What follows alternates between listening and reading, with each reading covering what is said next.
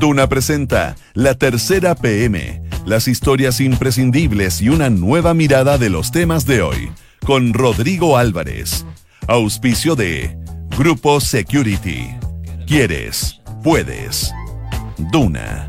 Sonidos de tu mundo.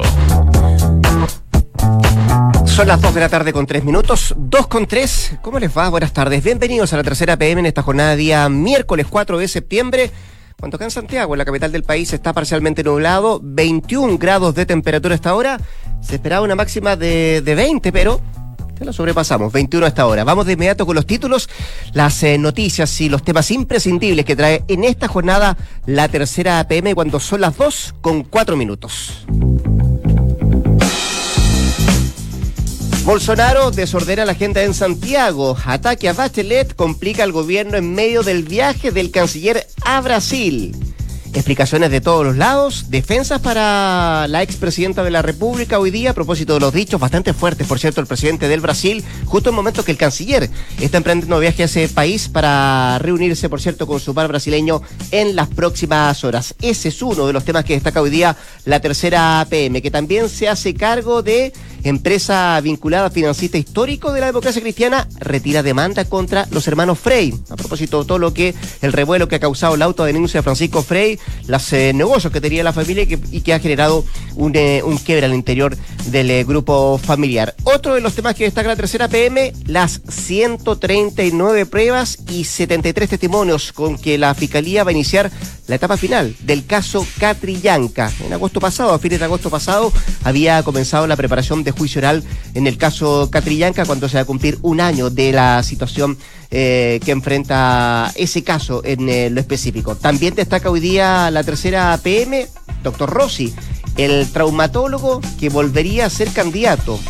Todo el mundo me da por ganador en cualquier parte, lo que dice Fulvio, a propósito de la posición, la posibilidad de que pueda volver al Congreso mm, siendo candidato y los diputados de la democracia cristiana que ofician a Chadwick, al ministro del Interior, para que curse la baja inmediata de oficiales de carabineros de la banda del Paco Nazi. También destaca hoy día la tercera PM. Don Francisco dice que invitarán a Kramer a la próxima Teletón y apuesta por el recambio. Ustedes son el futuro yo el pasado. Es lo que dice Mario Kreuzberger.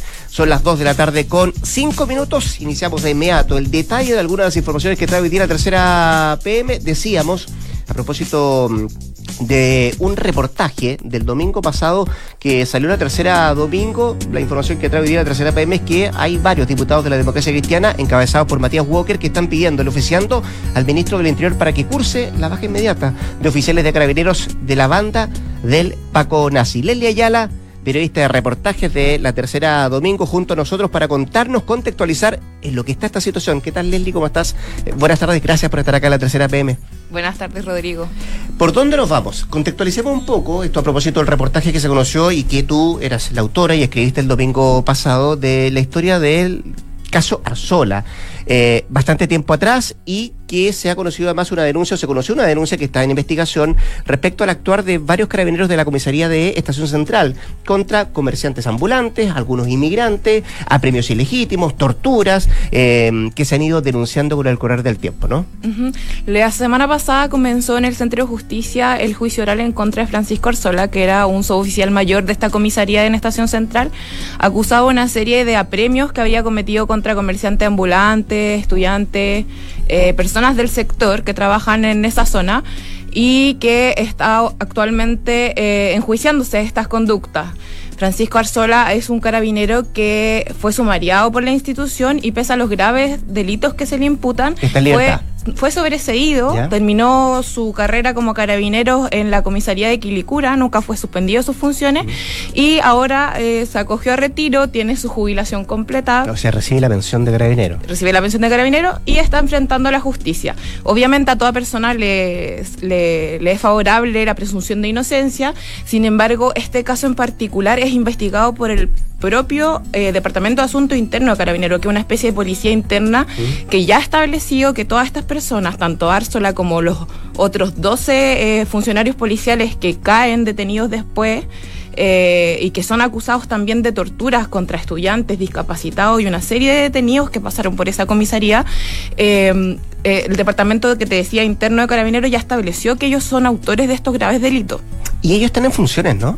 Claro, ese, el tema fue, ese fue el tema que nosotros destacamos el domingo, que pese a, la, a los antecedentes, a que ya transcurrió mucho tiempo desde que se les detuvo, eh, Carabineros no ha hecho nada al respecto y ni siquiera lo ha separado sus funciones. Tanto así que una de las personas que está imputada por graves delitos de tortura es comisario en Pudahuel en la comisaría de Puebla, o sea, es el jefe máximo de la comisaría. Uno podría incluso leer esta situación como una especie de premio para alguien que está imputado por graves, eh, graves ilícitos como son estos delitos de lesa humanidad y sobre todo teniendo en cuenta que eh, cometieron estos actos ejerciendo sus funciones de orden y seguridad en esta zona. Eh, la situación obviamente llevó a que estos diputados, Matías Walker, Gabriel Silver y Gabriel Asensio, oficiaran entonces, después de nuestro reportaje, al ministro del Interior, Andrés Chadwick, pidiéndole cuentas como jefe de, carabineros eh, de qué es lo que está pasando, en qué, acta, en qué estado están los sumarios, pero ellos eh, lo piden como una medida que, que, ojalá se haga efectiva durante los próximos días, es dar la baja de la institución por estos graves delitos a las personas que aparecen involucradas en actos de tortura. Sobre todo teniendo en cuenta, Rodrigo, que el mismo día que se detiene a estos 12 carabineros de la 21 comisaría de Estación Central, se detuvo a otros dos carabineros de unas comisarías del sector sur de la capital por robo con, por, por, por participar en, un, en unos hechos de robo y a ellos eh, carabineros, el alto mando de carabineros les da la baja inmediata. A estos no, los mantienen en sus puestos, como te digo, incluso uno ha sido ascendido durante el transcurso de este tiempo y los diputados en definitiva le piden o emplazan al ministro del Interior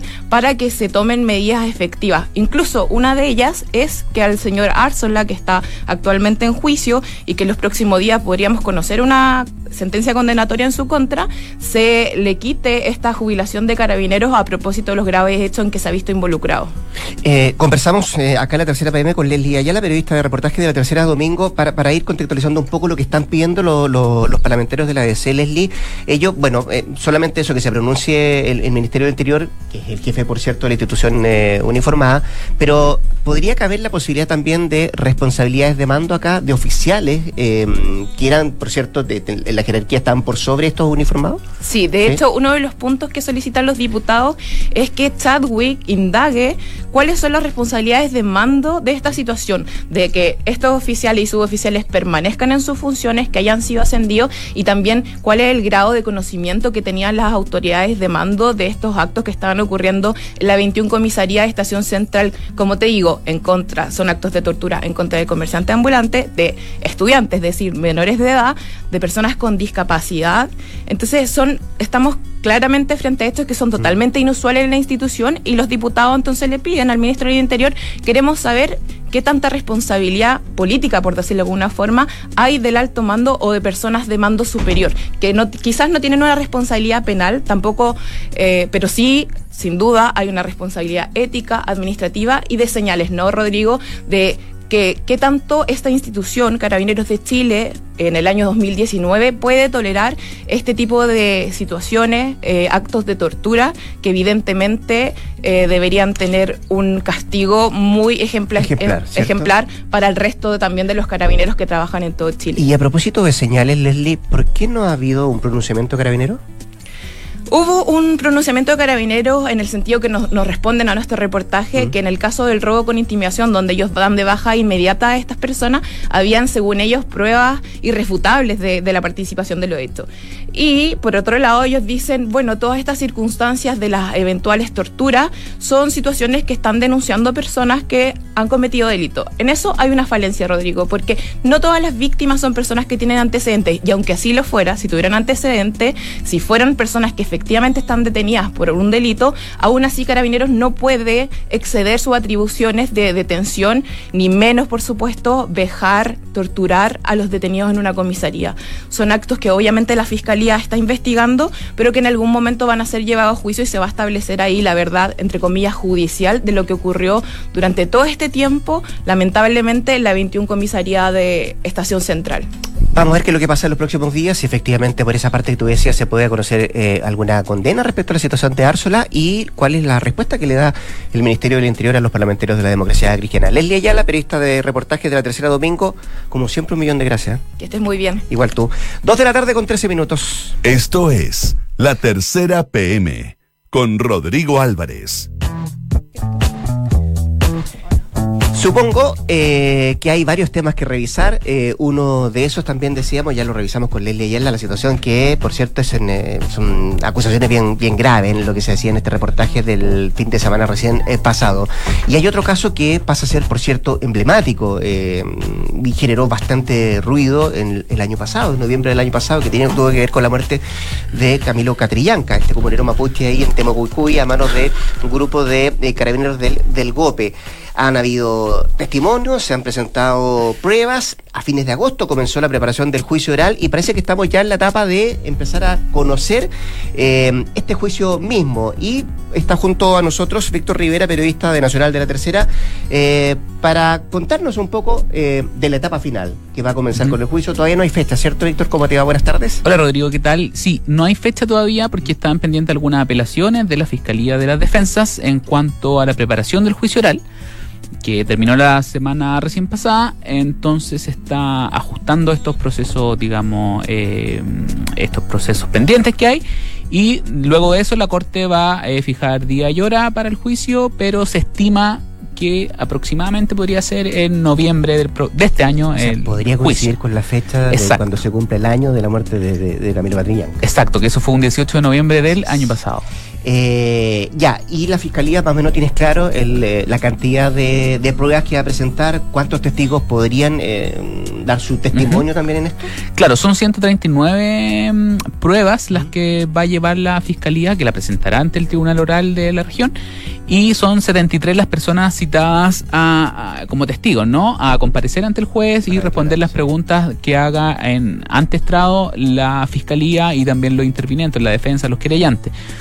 Eh, dentro de las pruebas eh, que, la Fiscalía presentó en la preparación de juicio oral, solo una quedó fuera, ¿no? Que fue el video del mm, sargento Carlos Alarcón, que este sargento que dispara, que está imputado por homicidio simple, que es el que le dispara a Camilo Catrillanca. cuya bala, un extracto de la bala, un pedazo de la bala está en el cráneo de eh, Catrillanca. Exacto. Entonces, eh, lo que quedó fuera fue el video, no sé si te acuerdas, eh, que él grabó eh, como, como Batman, que en algún minuto fue bien comentado, que, que, él lo grabó cuando estaba detenido. Claro, la defensa que él dice que, que en su momento se lo grabó unos compañeros, porque se lo iba a mostrar a sus compañeros que no se iba a divulgar. Exacto.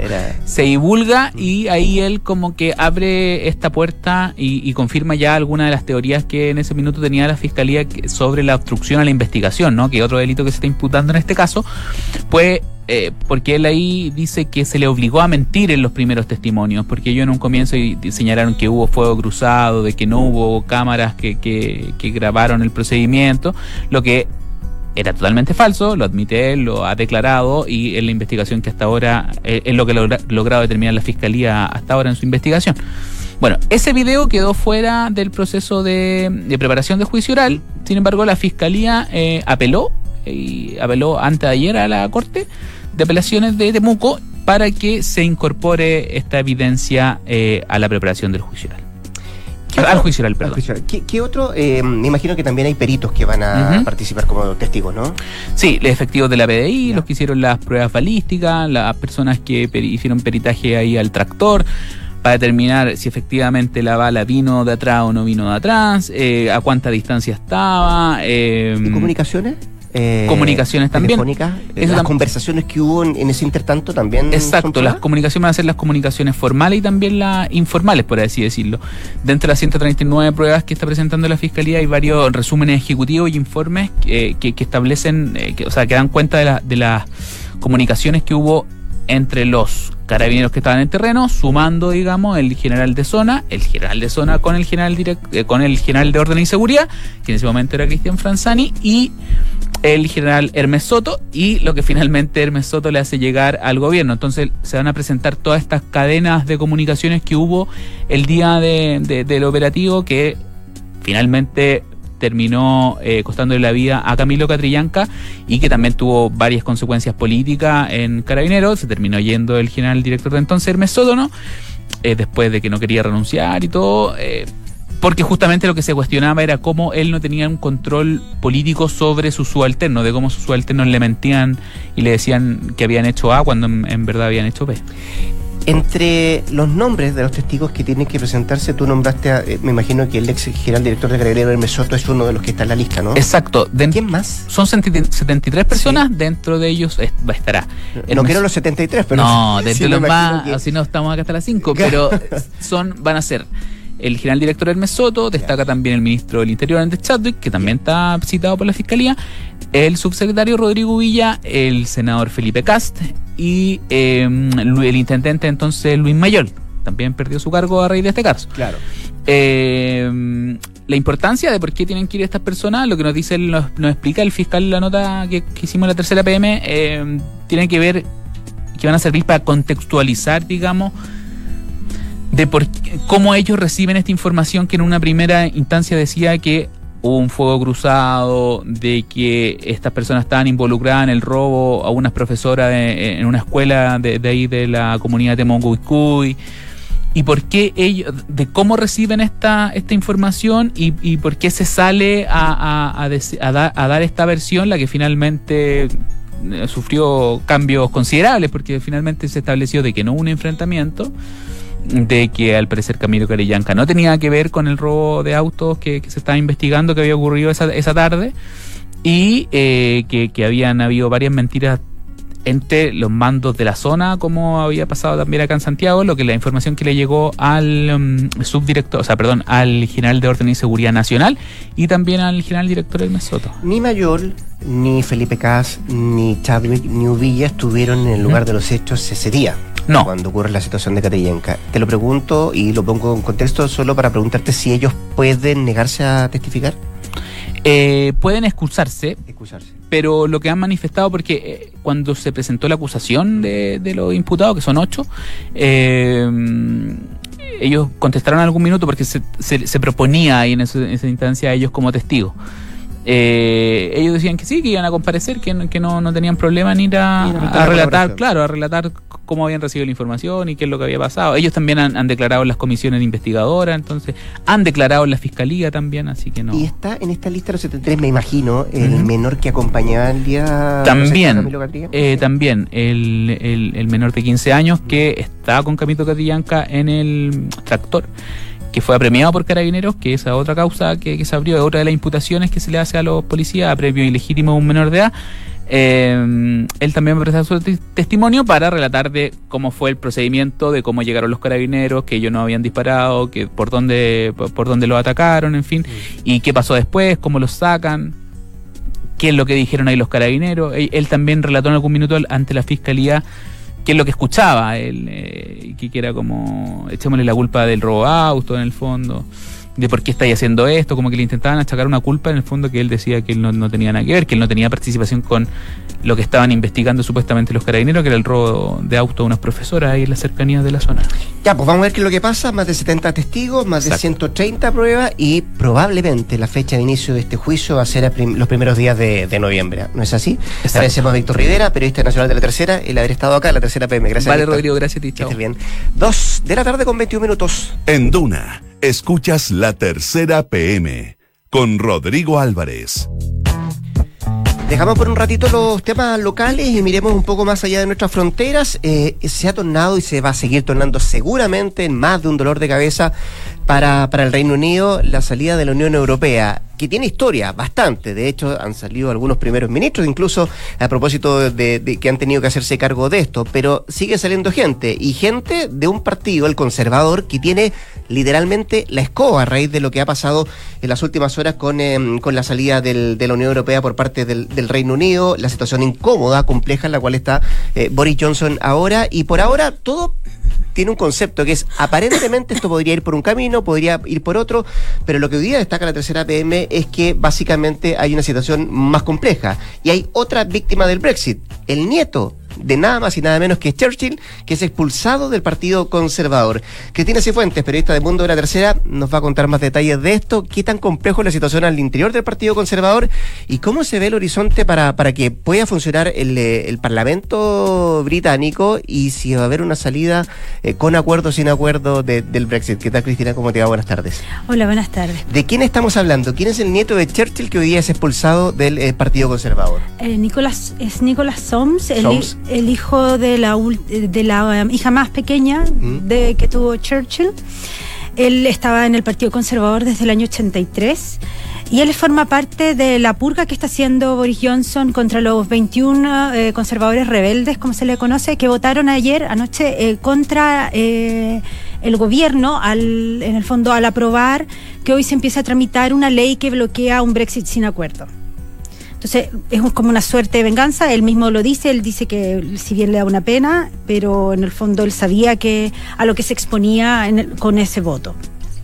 Y salen, eh, junto a SOMS, salen varios más desde Sí, el Partido son- son Conservador. 21. Eh, y, y en este, eh, metámonos un poquito en eso. ¿Qué significa la salida de estos 21 eh, para un partido eh, tradicionalmente histórico y que, por cierto, eh, nada más y nada menos que tenía Churchill entre sus filas? Claro, además, bueno, esto como dato que Boris Johnson es admirador de Churchill, ha escrito Que le dio un Dios par de bi- biografías, ¿no? biografía, Sí, Claro, entonces igual es fuerte que en el fondo tenga que echar al, o sea, eche al nieto. Pero lo que significa es que, bueno, el Partido Conservador ya ayer había perdido la mayoría en la Cámara de los Comunes. Con esto ya son 22 menos, porque ayer se le fue un diputado cuando estaba eh, Boris Johnson dando su discurso, o el diputado de forma teatral se sienta en el lado de los liberales demócratas, con eso demuestra su deserción, más estos 21, en total son 22 escaños los que perdió el Partido Conservador en la Cámara de los Comunes, y con eso Ya no tiene mayoría. ya no tiene mayoría, son 298 escaños que tiene eh, los conservadores frente, creo que son 341 los que tiene la oposición, esto es el laborismo y, y los otros partidos.